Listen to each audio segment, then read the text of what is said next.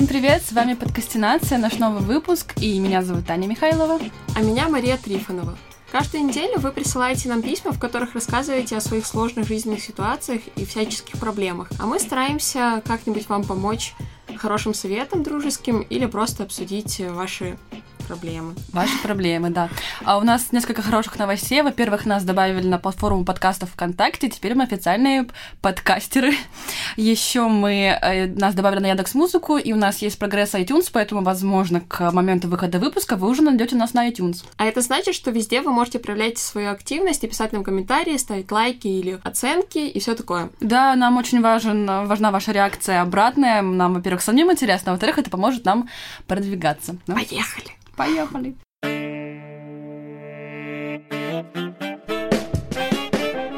Привет, подкастинессы! Так приятно, что нас правда слушают. Да, все начинают называть подкастинессы. Спасибо за...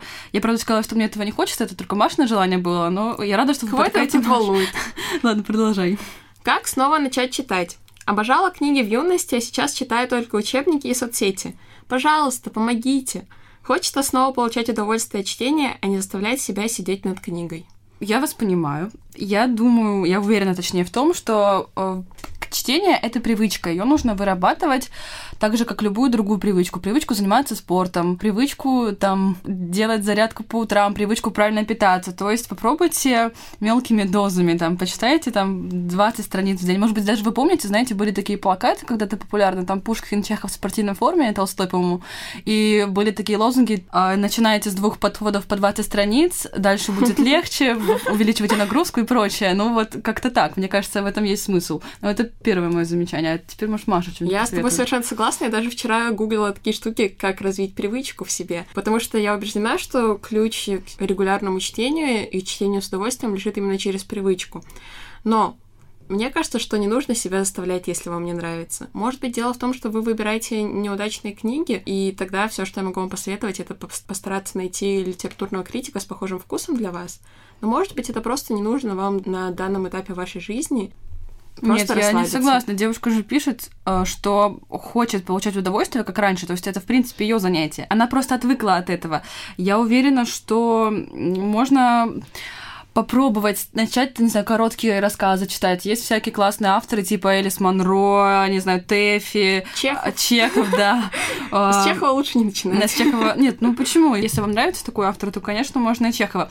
Попробуйте перечитать то, что когда-то вам приносило удовольствие. Вспомните книгу, которую вы, может быть, подзабыли, но вы точно помните, впечатление было яркое, прекрасное. Перечитайте ее. Это точно будет легче, это будет очень приятно, очень классно и интересно. Я знаю это по себе, потому что для меня перечитывание это даже, наверное, наверное, чуть более важный момент, mm-hmm. чем чтение. Вот. И э, да, вы этим способом можете помочь себе выработать новую привычку. Ну и, конечно, не берите сразу за Тихий Дон. И по содержанию... никогда не браться за Тихий Дон, не надо. И по содержанию, да, и по объему я имею в виду, что да, начните с каких-то вот небольших объемов, чтобы вы просто видели финиш книги и понимали, сколько вам нужно времени потратить. Потому что когда у вас там где-то финал книги где-то далеко-далеко, вы вообще не верите, что вы дочитаете ее, конечно, вам психологически тяжело этим заниматься. А еще я хотела сказать, что, возможно, хорошим вариантом станет рассматривать книжки как загадки и превратить анализ произведения в поиск каких-то новых увлекательных смыслов. Мне кажется, что Медуза должна скоро начать мне платить за рекламу их подкастов, но на Медузе есть подкаст, который называется «Книжный базар». Я думаю, что скорее будет так, что мы будем платить Медузе за рекламу нашего подкаста, если у нас вдруг если появится средства. Да. В общем, его ведут прекрасные две женщины, Анастасия Завозова и Галина Юзефович. Их последний сезон посвящен тому, что они объясняют... Галина Юзефович — это же критикесса, да, да критик... Как, как ее, как феминитив сделать? Скажи критик, и все, расслабься. Женщина. Ты не феминитист. Не феминитистка. Женщина-критик. Ну, короче, она, да, литературный критик. Вот, да, что а я Настя Завозова, она переводчица. И еще редактор книжного сервиса Storytel, но мы уже превращаемся в подкаст про книжный базар. В общем, их второй сезон сейчас посвящен тому, что они помогают искать в современной литературе всякие античные средневековые мотивы, и, по-моему, это может здорово развлечь вас тоже. То, что я хотела сказать обязательно, не надо себя заставлять, попробуйте, чтобы это было Это я хотела усилие. сказать. Видишь, что написано? Не надо заставлять. У меня тоже так написано, заставлять не надо смотреть. Просто синхронизация. Да, в общем, чтобы это было усилие, но не насилие над собой, чтобы это было приятно. Иначе, если, типа, вы будете э, насиловать себя, то какое же вы получите удовольствие от этого? Точно.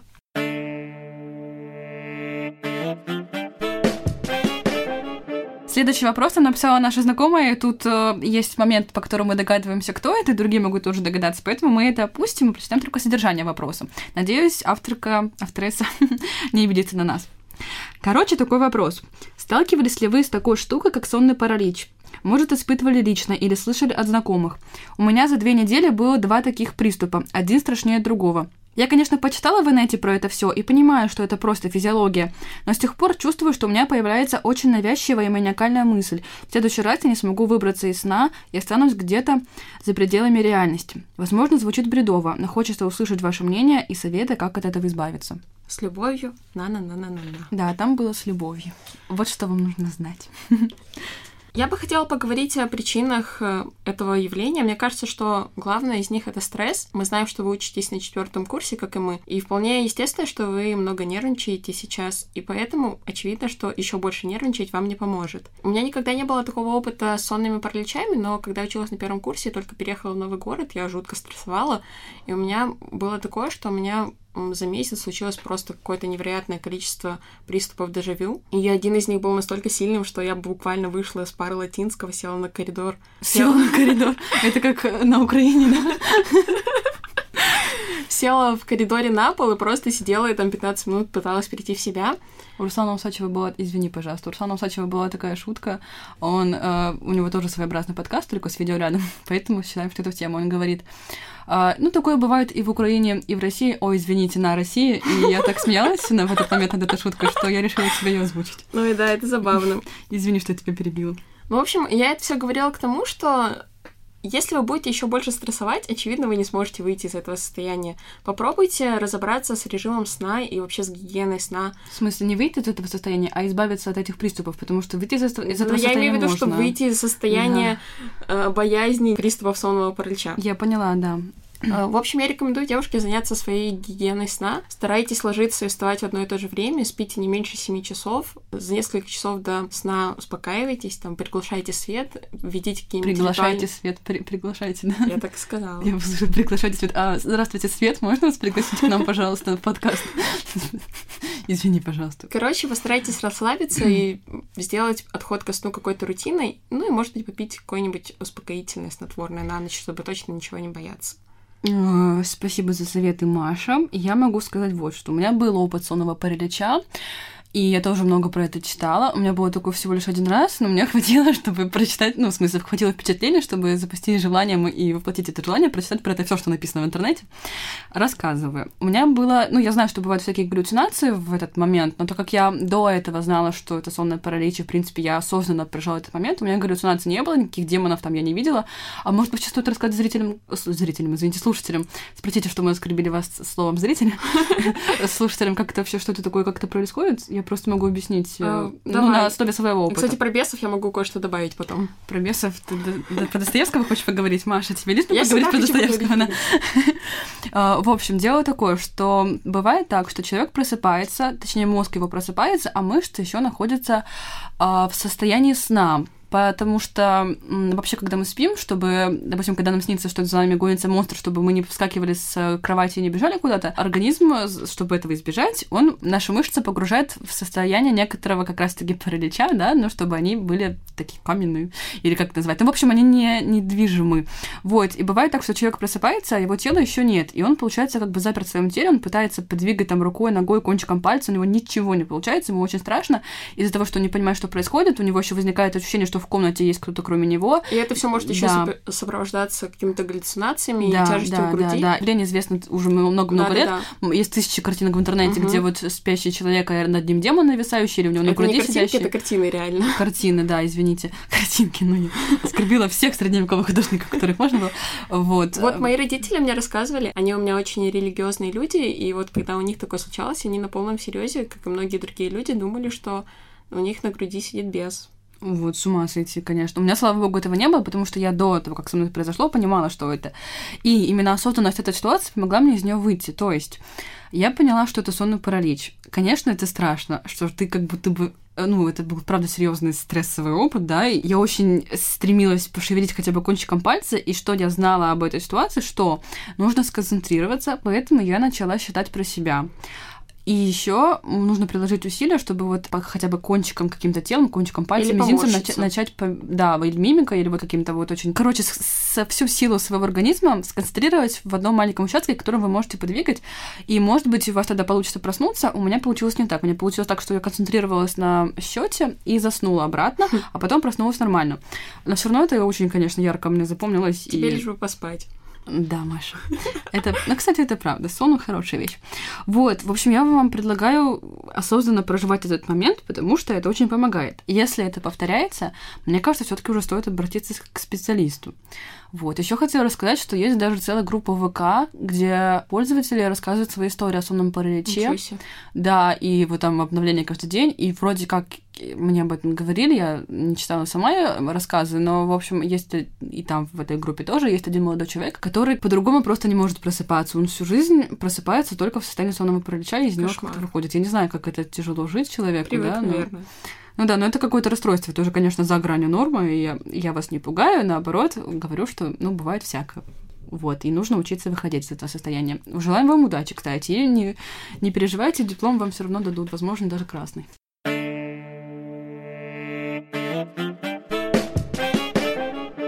И следующий вопрос. Привет, девочки. Спасибо вам огромное за ваш подкаст. Даже если вы иногда не даете ответа, вы сильно помогаете взглянуть на проблему как бы со стороны, осознать ее масштаб и увидеть возможные выходы из ситуации. Это сильно помогает. Спасибо, Видишь, к тебе спасибо. тоже прислушиваются. Спасибо, да, да, это так. Да, мы так делаем. Слушайте нас чаще. Зачем я, собственно, пишу? Недавно я познакомилась с парнем, и буквально за пару дней общения он мне сильно понравился. Но для меня это все очень новое и непривычно, и я переживаю настолько сильные эмоции, что доходит до физического неспокойствия в груди и бессонницы. Однако, когда он находится рядом, мне просто спокойно и хорошо. Мне 20, но я уже не думала, что когда-то смогу снова такое почувствовать. Я очень рада этому, но все-таки такая сильная реакция от организма пугает. Я очень плохо сплю и почти постоянно как будто нервничаю и волнуюсь. Подскажите, как с этим справиться? Ой, кажется, кто-то влюбился. Это не сильная реакция организма. Это нормальная реакция организма. Точно. Это попробуйте ловить кайф от этой ситуации. Мне так нравится вот это вот. Мне 20, Да, но да, я да. уже не думала, что смогу когда-нибудь такой цвет. Знаете, Вы немножко наивны, девушка. герой фильма один говорил, что ну, вы все, конечно, знаете об этом, думать никому не рано и никогда не поздно. Об этом думать никому не рано и никогда не поздно, между прочим, да? Этот вот мне уже 20, ну и неужели со мной такой... Ну да, девушка, это как раз-таки то самое... Не надо только тот самый момент. Я не издеваюсь, я рада, я завидую, может быть, в конце концов. И самое главное, что у вас же в вопросе самом уже содержится ответ. Вы пишете, что когда он находится рядом, мне просто спокойно и хорошо. М. Идите к нему, будьте с ним, Бегите, радуйтесь жизни. бегите, да. Это то чувство, от которого нужно учиться ловить кайф, потому что я как человек, который первый раз влюбился в шестом классе, могу сказать с, с опытом, конечно же, бывает э, разная ситуация, бывает, что чувство влюбленности приносит нам э, негативные эмоции, бывает, что светлые. Конечно, лучше, когда светлые, но я думаю, что у вас как раз-таки этот случай. Потому что вы же не... Вы же понимаете, что у этого чувства, видимо, есть перспектива, что, ну, как бы все Потому что если бы вы этого не писали, вы бы нам писали, боже, он меня не любит, что же мне делать, что же мне делать? Что вам делать? Подожди, можно еще еще чуть Да, вставлю про да. 20 лет? Мне кажется, что то, что вы влюбились именно в 20, а не во сколько-то в шестом классе, показывает то, что ваше чувство, оно не навязано какими-то представлениями о любви из поп-культуры или из нормальной культуры. Да, Маша права, то, что, например, у меня было в шестом классе, это точно было навязано культурой, и я обожала книгу «Алые паруса», и, разумеется, читала, что мне уже пора влюбиться, в конце концов, девочке 11 лет. Что такое настоящее чувство, конечно, поняла потом, так что да, это все была ирония. Да, и это еще один повод порадоваться тому, что вот такое прекрасное чувство в такой прекрасный возраст, и все отлично. Что вам делать?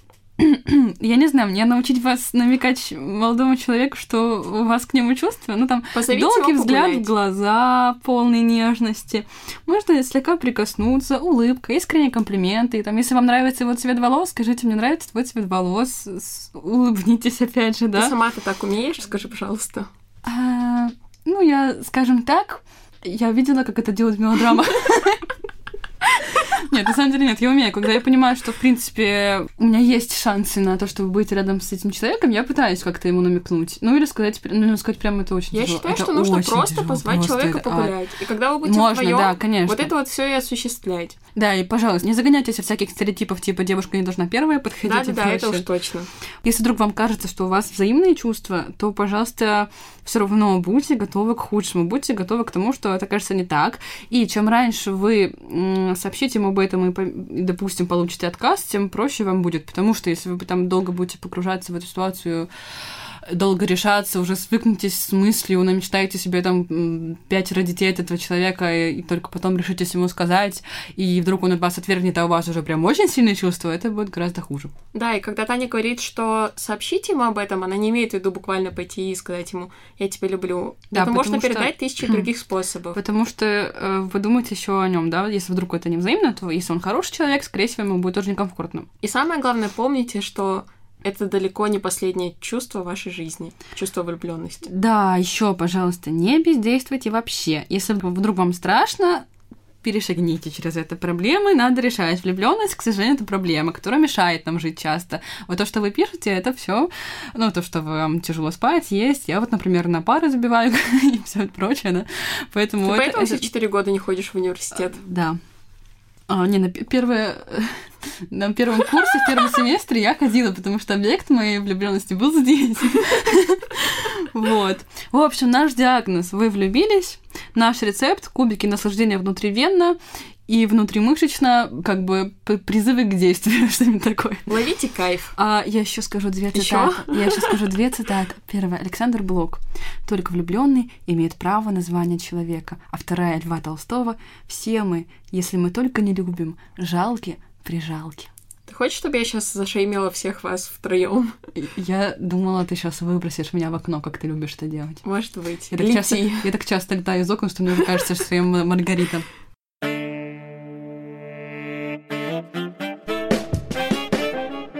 Привет. Возможно, мой вопрос покажется глупым и странным, но меня правда это беспокоит. Мой парень, мы с ним около года вместе, активно пользуется соцсетями. И по поводу того, что я туда выкладываю, всегда всякие замечания высказывает. Что вот фотку типа надо было обработать иначе, что подписи странные и лайки не ставит. Ужас. А, извините за комментарий. А другим разным людям и девушкам тоже ставит. И меня это обижает. Это глупо на такое обижаться, я понимаю. Как себе это чувство побороть? Как себя успокоить? Я иногда прямо наорать на него могу. И плакать потом. Ой, я бы разделила этот вопрос на несколько кусков. Гнать опять. такого парня в шею. Ладно, это неправда. В общем, во-первых, ваш парень, насколько я понимаю из вашего вопроса, высказывает свою критику не, со- не совсем адекватно. Ты так не думаешь? Во-первых, думаю- его никто не спрашивал. о ней. Я думаю, они оба ведут себя неадекват- неадекватно. Ну Вы- это да, она орет на него из-за лайков. То есть то, что вы орете ему, это связано с вашими претензиями? Или вы просто... Или он, может быть, у вас просто глухой, поэтому вы громко ему высказываете? Ну, короче, мой вопрос сводится к тому, что именно вы ему орете. Вы ему высказываете причины вашего недовольствия. Ну, например, вам не нравится то, что он вас не поддерживает. Или вам не нравится, что он вас не лайкает. И именно вот, типа, вам действительно важна популярность в соцсетях, и поэтому вам не хватает именно лайка. Или вам не нравится же его внимание к другим девушкам. Сформулируйте для себя, что конкретно вам не нравится, и скажите ему спокойненько. И уже тогда смотрите на его реакцию, и исходя из нее как-то действуйте. Да? Вообще, может быть, вы ведете себя глупо, но как минимум вы в этом деле не одиноки. Недавно даже ввели новый такой термин, называется микроизмены. Я вспомнила, как только прочитала ваш вопрос впервые про этот термин, и долго и мучительно пыталась вспомнить, где же я его нашла. И, в общем, вчера я гуглила и поняла, что это было на Вандерзине. В общем, некий профессор психологии университета Южного Уэльса Мартин Граф ввел этот термин. Как вы понимаете, если термин вводится, куча людей подвержены этому по всему миру. Что я хочу сказать, собственно, насчет всего этого? Проблема, скорее всего, у вас в голове. Обычно... Не Подожди, во-первых...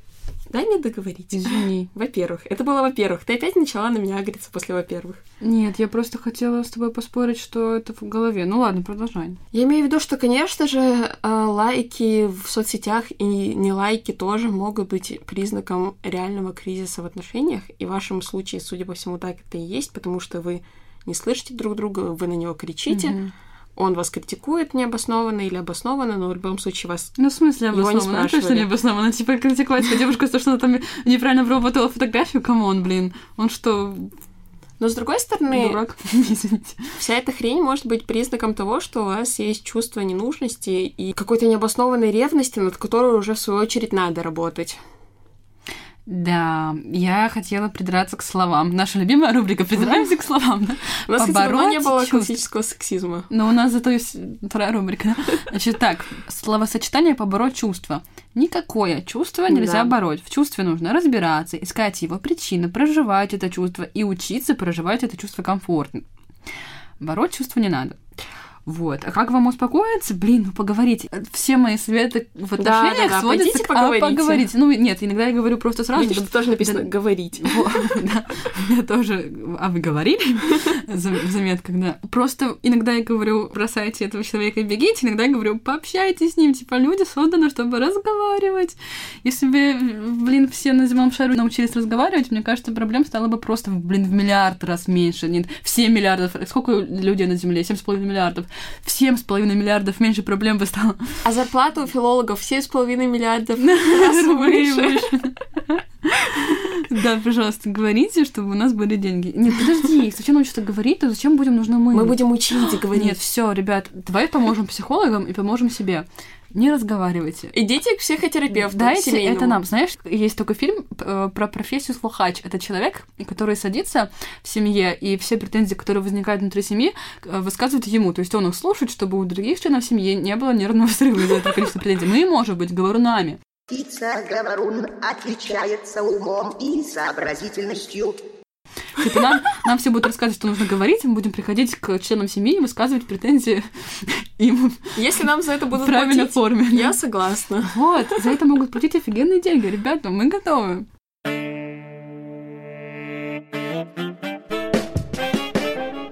Привет! Я недавно решила стать вегетарианкой и уже неделю не ем мясо и рыбу. Но за эту неделю я столкнулась с кучей проблем и уже не уверена, что игра стоит свеч. Во-первых, мне постоянно хочется мяса.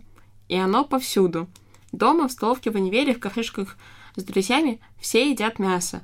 А я смотрю на них и тоже хочу. А еще моя мама очень агрессивно отреагировала на это мое решение. Она постоянно говорит мне, как это опасно для моего здоровья, что это бессмысленно и бесполезно. И я теперь уже сомневаюсь, если честно, стоит ли оно все этого, или мои нервы, здоровье и удовольствие ценнее. Что думаете? У меня к вам претензии, девушка. Вы Ты не будешь ей говорить про границы, скажи, пожалуйста. Сейчас. Я девушка не написала нам, почему она решила стать Да, вегетарианкой. да, да, Мотив. То есть тут мы вам просто ничего не можем подсказать, на что эта игра стоит свеч, даже предположить, потому что мы не знаем ваши причины. Я бы сначала выкинула из уравнения нервы и здоровье и оставила удовольствие против э, игры свеч. И тогда бы поговорила об этом. игры свеч. Ну, просто смотри. Претензии, Мамашка. Извини. Претензии про нервы и здоровье, они не очень обоснованы. мне Нет, про кажется. нервы обосновано в том смысле, что э, ей все, не все, допустим, мама ей говорит, а она не за это нервничает. Я как раз поэтому этом. думала, что ты начнешь ей рассказывать про границы опять. Какие границы? Личные границы. А, ну блин, ну ты Боже. понимаешь, что выстраивание личных границ э, тоже стоит нервов. Типа, это просто не берется ни из ниоткуда. Взял и построил стену с Мексикой, в смысле, с- Но как бы все равно эта проблема однажды станет перед ней. Да, ну, кстати, про личные границы послушайте наш в пилотном выпуске. Мы рассказывали девушке про то, как она общается с мамой. Если вам это важно, да, можете послушать там. Вот, мы должны сказать с тобой, что у нас обеих был опыт вегетарианства. Я Да. была два года вегетарианкой, а ты, Маш, сколько? Год. Вот. Я же с тобой во второй год начала вместе. Да, точно, Я Маша в один год. день начала ругаться матом и не есть мясо. А чего добились вы? Э, Да, но мы, мы как прошли этот этап. В общем, мы могли бы вам объяснить, как мы справлялись с тем, что нам хотелось мяса, с тем, как реагировали родители, и объяснить про здоровье, что это ничему не мешает. Объясняй. Короче, классическая ситуация, мне кажется, которая показывает, что отсутствие мяса в рационе, если правильно его восполнять, ни на что не влияет. Я ела яйца и употребляла молочную продукцию, поэтому у меня дефицит был витаминов вообще типа незаметный. То есть, если у вас такой же тип вегетарианства, то есть это не веганство, а именно вегетарианство, то вам, в принципе, ничего не грозит, и вам даже можно никакие витамины не пить, потому что пришла как-то я первый раз в жизни, когда я пришла сдавать кровь в донорский центр, я как раз была вегетарианкой, и у меня было все в порядке с гемоглобином совсем, и я даже более- более-менее нормально принесла первую кроводачу, то есть это, это говорит о том, что отсутствие мяса в рационе, при том, что у вас отсутствует только мясо и рыба, не влияет. Если уже у вас веганство, то вы прогуглите просто или пообщайтесь с каким-то доктором вашим, например, личным, да, если вдруг вы богач, ну или просто с, с кем-то, кто не будет вас это упрекать, а поможет вам выстроить диету, по- пообщайтесь над тем, какие витамины вам нужно употреблять какие-то микроэлементы, восполнять. В общем, ну, это все или в интернете полно информации, ну, в общем, просто нужно работать над этим, и тогда у вас не будет проблем. Это насчет здоровья. Да, я добавлю тебе Да, добавь, насчет пожалуйста. здоровья. Я сейчас развлекаюсь тем, что перевожу новый канадский гайд о правильном питании. Да, вы как развлекаетесь, друзья. В общем, суть в том, что они там пишут о том, что Ты не пробовала там ходить на дискотеку? Ладно, дурацкая фраза.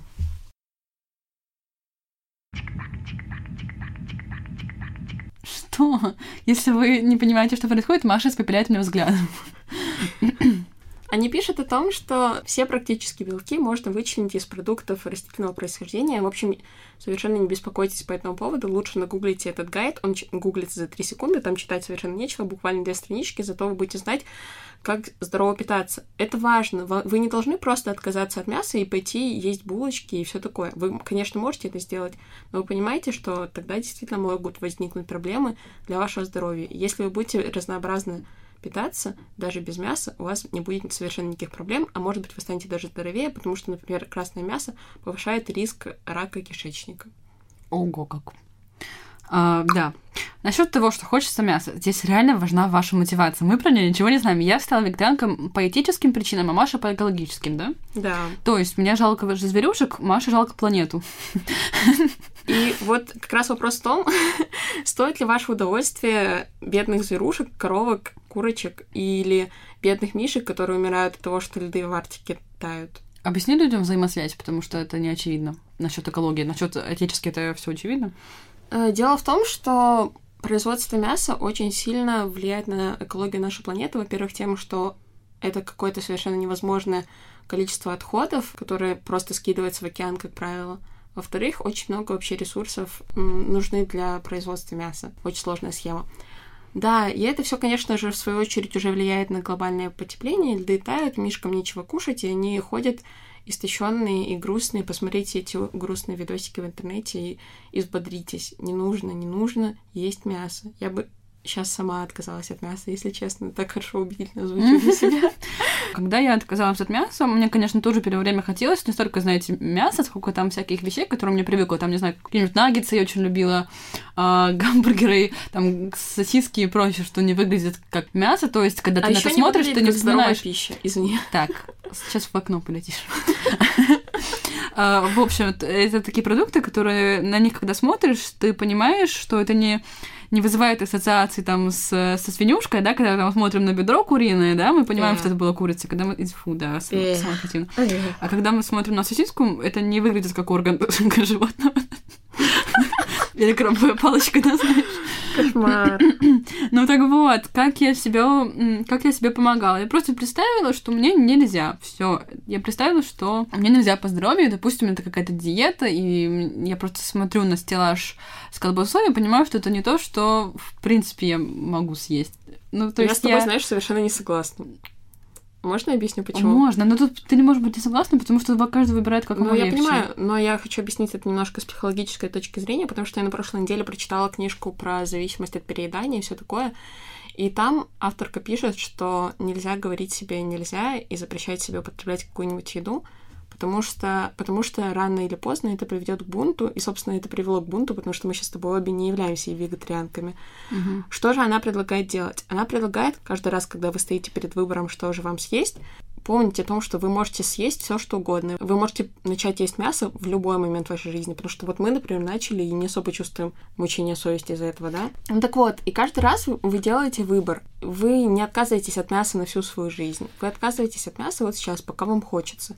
И поэтому однажды, может быть, вы начнете есть в кафешках э, с друзьями свои любимые какие-нибудь стейки или что угодно. Вот ты чувствуешь мучение совести от того, что ты снова стала есть мясо? Иногда да. Ты знаешь, у меня нет, бывает почему-то. такое дикое чувство, когда я что-то ем мясное, и в какой-то момент я понимаю, что, Что я ем курица? труп Живая. животного, Ну, у труп меня тоже животного. и у меня бывает. просто отвращение начинается какое-то дикое. И да, я надеюсь, что я однажды все-таки переборю свою слабость и вернусь э, в лоно вегетарианства. Я просто дело в том, что в принципе не фанатка мяса, да, я, А я люблю. я, наверное, не самый активный потребитель. То есть, если передо мной будет лежать какой-нибудь вкусный овощной салат и, блин, кусок жирной курицы, я просто чисто визуально, мне будет приятнее есть салат. Курица, Ну, конечно, фу. Да, вот. Жареная. А, да. Ну да, я переросла этот момент. Однажды просто я болела, меня, короче, был такой период, что я там болела буквально каждый месяц. Мне прописывали кучу антибиотиков, а антибиотики важно сочетать с э, правильным питанием, и я была достаточно слаба, чтобы там сама себе что-то готовить. И мне как бы приносили родители там куриный бульон, мясо и прочее, а потом я лежала в больнице, и тоже там как бы что-то дадут, то ешь, и не было выбора, я так постепенно начала с мяса, и, в общем, да. Вот, ну и да, я психологически это переросла, и поэтому сейчас вот я... Ну, в смысле, что я именно переросла? Я переросла момент активного протеста против устоев э, общества, да, я не Подожди, понимала, какие почему... устои общества? Я объясняю. Это мертвые курочки подожди, подожди, подожди.